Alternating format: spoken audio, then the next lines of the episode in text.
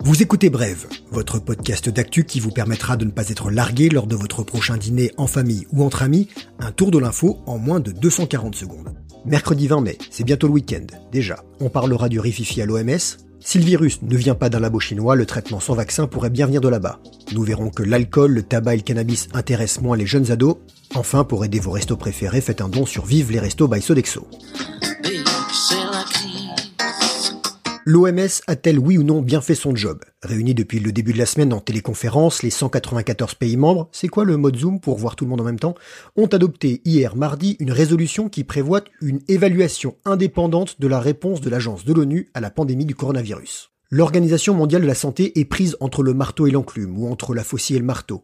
Les Américains l'accusent d'être une marionnette des Chinois. Il reproche d'avoir ignoré une alerte précoce venue de Taïwan en décembre dernier sur l'émergence du virus et de sa gravité. Selon Washington, l'OMS aurait tardé à déclarer l'état de pandémie. L'OMS se défend, mais Donald Trump, qui carbure à l'hydroxychloroquine préventive, attention ça peut être dangereux, menace d'un retrait définitif des États-Unis et de leur financement. La modique somme de 500 millions d'euros pour la période 2020-2021. Les États-Unis, premier bailleur de l'organisation. Dans une petite lettre bien sentie, il donne un ultimatum de 30 jours à l'OMS pour engager des améliorations substantielles à son action. Les pays membres se sont mis d'accord sur un point. Le vaccin contre le coronavirus doit être un bien public mondial. Sauf les Américains, encore eux. Ils s'opposent à la possibilité d'assouplir les droits de propriété intellectuelle pour la fabrication de médicaments et de vaccins anti-Covid-19. La guerre des seringues est déclarée. Il y, a, il y a manifestement des choses qui se sont passées qu'on ne sait pas. Non, le Covid-19 ne vient pas d'un labo chinois jusqu'à preuve du contraire. Les États-Unis accusent l'Institut de virologie de Wuhan d'avoir fait fuiter le SARS-CoV-2, le virus responsable de la pandémie. Pandémie sur certains aspects de laquelle la Chine, c'est vrai, a menti. Mais des membres de l'administration Trump auraient fait pression sur les agences de renseignement pour qu'elles démontrent une responsabilité directe de la Chine. Ils ont défendu, entre autres, la thèse d'un incident dans un labo P4 pour pathogènes de classe 4, qui héberge les virus les plus dangereux. Thèse rejetée par la communauté scientifique. Le rapport rédigé par un sous-traitant du Pentagone est bourré d'erreurs et d'informations un peu légères. Un autre labo chinois pense lui avoir trouvé le traitement pour stopper la pandémie sans vaccin. Des chercheurs de la prestigieuse université de Pékin, plus connue sous le nom de Beida, ont prélevé des anticorps sur des patients guéris de la maladie, puis les ont injectés chez les souris. Au bout de 5 jours, leur charge virale avait été divisée par 2500.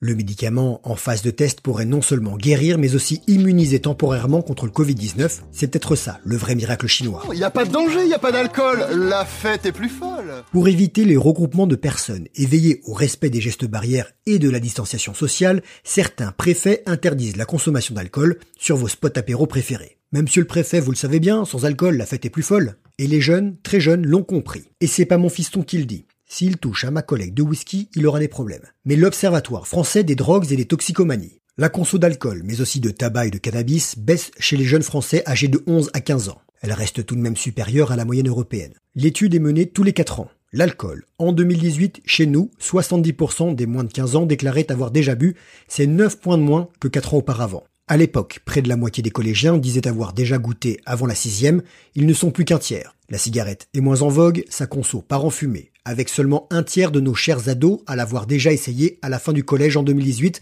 contre plus de la moitié en 2014. Avoir les jeunes du bahut près de chez moi vapoter, ça fait moins bolos. Depuis 2006, l'expérimentation chez les moins de 15 ans du cannabis planait et même s'envolait. La descente est rude et tant mieux, moins 12 points. Seulement 16,5% des garçons et filles ont tiré sur leur premier joint. Peut-être ne veulent-ils pas se faire rouler. Que l'éternel te garde, John MacDonald. Me ferais-tu à mon compagnon et moi-même l'aumône de quelque nourriture?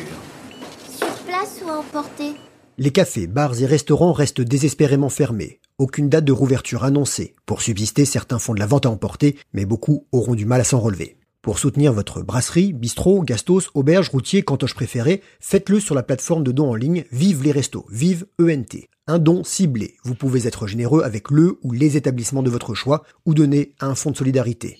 L'opération solidaire est menée par Sodexo, émetteur de titres restaurants, qui laissera aussi un bon pourboire pour les 10 000 premiers dons de particuliers à hauteur de 50%. Vive les restos.sodexo.fr Voilà, c'était bref. Demain, relâche pour l'actu, c'est férié. Jeudi de l'ascension, comme les courbes des écoutes de votre podcast préféré. Merci de votre fidélité. Peut-être un jour atteindrons-nous le paradis. Mais pour vendredi, on vous propose un bref sport avec Liv Sansos, grande spécialiste de la montagne. Samedi, ce sera avec Alice Modolo, l'une des meilleures apnéistes au monde. Elles nous parleront de moments qui ont marqué leur vie de sportive. Votre brève actu revient lundi. Suivez-nous sur les réseaux sociaux, parlez-en autour de vous, car l'info, ça se partage.